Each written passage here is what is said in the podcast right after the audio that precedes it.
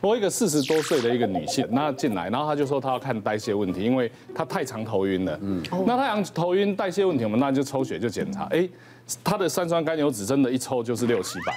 那就觉得哎，血脂过高，怎么一个瘦瘦的人血脂会这么高？那应该头晕就跟血脂有关。所以呢，问了他一些习惯，也不认为他一定有什么不好的嗜好，就这样过去了。然后呢，就呃帮他开那个降血脂的药。嗯，结果隔了大概一个月回来呢，那再抽那个血脂呢还是在四五百，因为正常的一个三酸甘油脂那个血脂应该要在一百五以下，才发现说。他原来哦，已经从那个二十几岁以来，一直睡前有一个喝红酒的习惯，但是他不认为喝红酒是喝酒的习惯，嗯，他只认为这是他睡前的一个保健而已。结果我们就怀疑是这个部分的问题。那当然，他眩晕，我没帮他做这个颈动脉超音波，真的他的颈动脉超音波也有狭窄的部分。那可是你要知道，就是说，包括高血压、高血脂、糖尿病这些东西，为什么医生这么在意一再耳提面命？他就是会让你身体各部位的血管产生这样子的一个变化，所以我们。就请他无论如何这个地方要呃重酒部分要先停，结果停没三天呢，他就跑回来，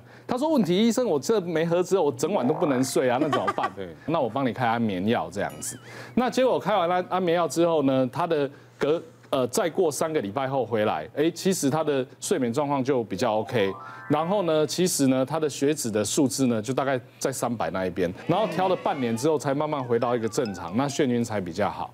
那我的意思就是说，其实你看他一个很单纯的一个状况，他也只是觉得他是一个保健的一个习惯。嗯。但是你的保健习惯，你从二十岁你就喝这样子，那有时候随着你年纪越来越大，或者你的习惯慢慢养成，你有时候增了一点点量，可是你不要忘了，你的身体也慢慢在老化，对，你的代谢也在下降。你本来以为。一个呃很很无关紧要的一个好习惯，其实可能就是潜藏造造成你后面治病的一个很大的阻力。因为以他的状况来讲，下一步就会中风了。呃，我曾经真的访问过一百岁的阿妈，嗯，我阿妈你是怎么养生？他说啊，我其中啊晚上都会喝一一小杯的高粱，嗯，高粱酒，哎，听起来好像以前也是说喝一点酒，嗯，血液循环好，对，可以这样讲吗？其实说真的，你与其喝那一点酒，你不如去做一点简单的体操跟运动。不是啊，我觉得是万万中选一的高龄者会有的状况。有人体质是对，他天生就没问题。但是以大部分数据医学来讲是不好的嘛。对对啊，啊也不可能喝一点，爱喝的怎么可能？爱喝怎么可能一小口就够过瘾的？每次我们大家吃饭，我们这种年龄吃饭，那两个钟头就吃完了。我每次只要跟我女儿吃饭，一直吃了五个钟头，因为后面没在吃啊，都在他在喝。不过说真的啦，我分享我自己的例子啦。以前有一段时间哈，因为我们外科医生压力真的很大，所以有时候有一段时间，那因为我们的交际的范围也都还不错，所以其实那时候天气很热的时候，哎，有没有品质很好的啤酒？然后呢，天气冷的时候，我们也有品质很好的一些清酒啊、烈酒、威士忌那些。问题是那一段时间，我虽然养成那些，真的是比较好睡，手脚也比较暖，没有错。嗯。可是因为像我开的刀是有时候必须要站的，甚至六七个小时、七八个小时，你那一段时间你只养成那个习惯，你某些维系动作会不那么好。哦。而且筋骨开完刀很容易酸痛。嗯。所以其实日子久了，日积月累，不是说真的，呃，除非说你就是真的可以非常闲云野鹤，尤其你需要做精细工作或长期劳累，他可能在你喝那一段时间可以放松你。但是长期来讲，你还是要想出克服它的方法。嗯，刚刚大家都说喝酒会好睡，其实这个观念是错误的哦。因为其实喝酒酒精它会抑制脑部的一个叫做 GABA 的受体，其实是让你的睡眠深度变浅哦，所以你是有睡着。嗯，但是你的睡都变成浅眠。哇，那为什么大家都说好睡呢？是因为就很快就睡下去，是你很快会入睡，因为你会有昏昏欲睡的感觉。哦，你觉得你很快就睡着，但是其实你睡着的时候，你睡眠的品质跟你没有喝酒的时候比起来是变差的。哦，所以你有没有发现，你有时候睡完隔天你会很累？嗯。或者你甚至觉得你宿醉，嗯，其实这跟这有关系哦。那现在现在大家看我们节目，然后边边可能手上拿着拿着在摇，我这个时候就只好默默的放下来。怎么办？怎么办？怎么办？刚才点牛肉面也没吃了，咸酥鸡牛肉面也不能吃了。红酒也不能摇了。对，可以摇，可以摇。怎么说呢？其实刚刚大家都会，大家其实会不会注意到，常常你去医院拿胃教单张的时候，尤其在营养门诊是蛮明显的，我们都不会有一条叫做禁止饮酒，但是会讲适量饮酒。哦。因为你会发现这个很可爱的地方，就是什么叫适量。就还是要告诉大家，我们通常都会建议说，哎，男生每天不要超过两个酒精当量，女生不要超过一个酒精当量。啊酒精当量什么是酒精当量？其实就是呃一份酒精当量，简单来说就是大概一瓶三百七十五毫升的啤酒，或者是一小杯一百二十 ml、一百五十 ml 的红酒。这个就算一份酒精，所以你每天想要小酌一点点怡情是 OK，但是你就记得这个量，可以喝但量没有办法，可能一百二十五就不可能，对。对啊，对，太可能了。年底一定会庆祝，会喝得很嗨很忙，但是所以如果真的喝太忙的时候，还是有一些要注意的陷阱哦。我要分享一个我在急诊遇到的案例，一个大概快要五十岁的中年的大哥被他同事带来急诊，他走路摇摇晃晃，就是喝太嗨了，然后走路就跌倒。撞到头，然后头上就有一个撕裂伤，那被带来急诊就是缝合。那正常情况下，其实我们在急诊遇到就是喝酒醉的，或是真的酗酒的酒鬼，真的超多。那正常情况下喝醉就是打打点滴，然后让他把酒精代谢掉，病人就会慢慢的清醒。但这个病人呢，他其实还可以就是乱讲话、大声讲话，好像还可以跟你对谈。但是我们就发现他头上那个撕裂伤处理完之后，发现病人血压很高，而且打了点滴观察一下，发现他人就是觉得还是怪怪的。我们做检查些呃神经学的呃异常，那我们就帮他做电脑断层。结果因为撞到头跌倒，还是要担心会不会是撞到颅内出血。嗯，那我们颅内脑部出血有分就是不同种类，有一类有可能是血压太高自发性的出血，那有一类有可能是跌倒撞出来的。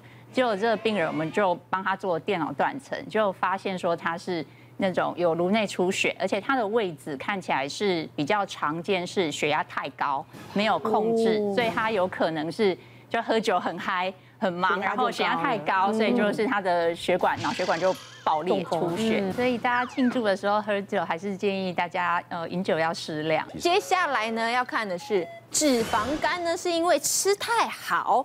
断食减重的话，就能帮助消除吗？认为有的，请几圈；不会的，请几叉。嗯，嗯，明显差哎。吃太好，我觉得会，因为我有朋友瘦瘦的，但是有脂肪肝，后来就发现他喜欢吃那些就是贝壳类的，然后就是营养价值、胆固醇比较高的东西，可是他体体型整个都瘦瘦，给他健康检查出来还有脂肪肝。因为断食确实可以。变身体好啊，对，只是变身体好的过程，脂肪肝应该也有消除才对。你只要体重降了，脂肪肝就会降，就会好一点。我觉得应该是。但是不是因为这样造成的？哦，因为呢，以前怎么说呢？就是呃，大家都都知道石英石爸他曾经患过肝嘛，对。那因为石爸的关系呃关系呢，那个肝癌基金会的就受惠我们，就希望我们能够，尤其是我们艺人能够每年去做一次检查。最近这阵子跟那个方文碰面，然后他就在聊。他就说他去做一个全身检查，然后他去检查以后，他才发现说他好像哪里有一些有一些呃息肉或怎么样，我们听了都吓一跳。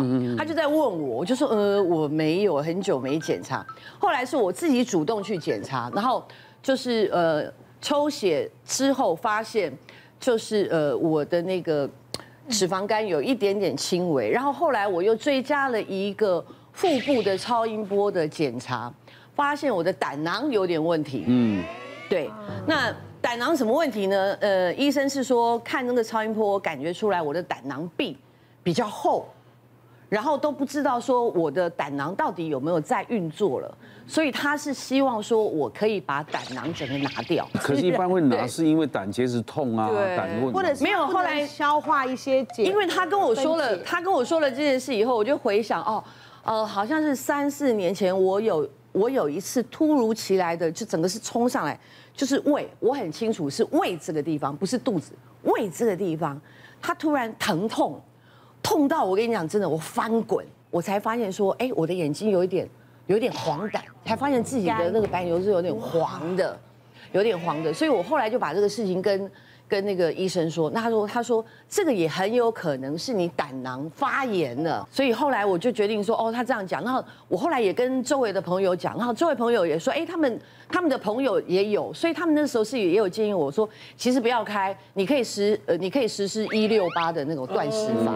对，因为他们周围朋友有例子是说，他们实施了一六八断食法，大概两三个月以后再去检查就没有这个状况。我这些报告都是因为我胖，所以才会这样。我瘦下来就没事了。嗯，我看胖子都会有这种心情，所以你就会一直不想要去调整。他说：“我先不要检查这，先不要检查那边。”后来隔一年又变更胖，之后发现是重度脂肪肝，就觉得哇，不能再这样下去了，才决定下定决心说：“好，我不能再胖到一百四十几公斤。”所以后来有稍微好一点，可是我还是有脂肪肝的问题。所以它跟体重到底有没有真的关系啊？这题其实答案很难回答，但是假如是要我举，我会举错。对，对，因为我觉得刚刚大家会讲到很多错误的观念。其实脂肪肝是因为吃太好，应该这句话基本上没什么大问题。对，那你减重可以帮忙消除脂肪肝，也是对的。嗯，但是重点是说断食这个东西，断食这个东西，其实我一直觉得它是不能适合所有人的。比方说像刚刚欣欣提到那个一六八断食法，可以改善胆囊的结石，或反正我个人是认为是刚好相反。因为你有胆结石的人，你长时间不吃东西，你的胆汁的浓度会上升，会更为浓稠，会应该会让你的结石更容易变大颗，或变多颗。对，所以其实我认为那样的方式是错的。别忘了订阅我们 YouTube 频道，并按下铃铛收看我们的影片。想要看更多精彩内容吗？可以点选旁边的影片哦。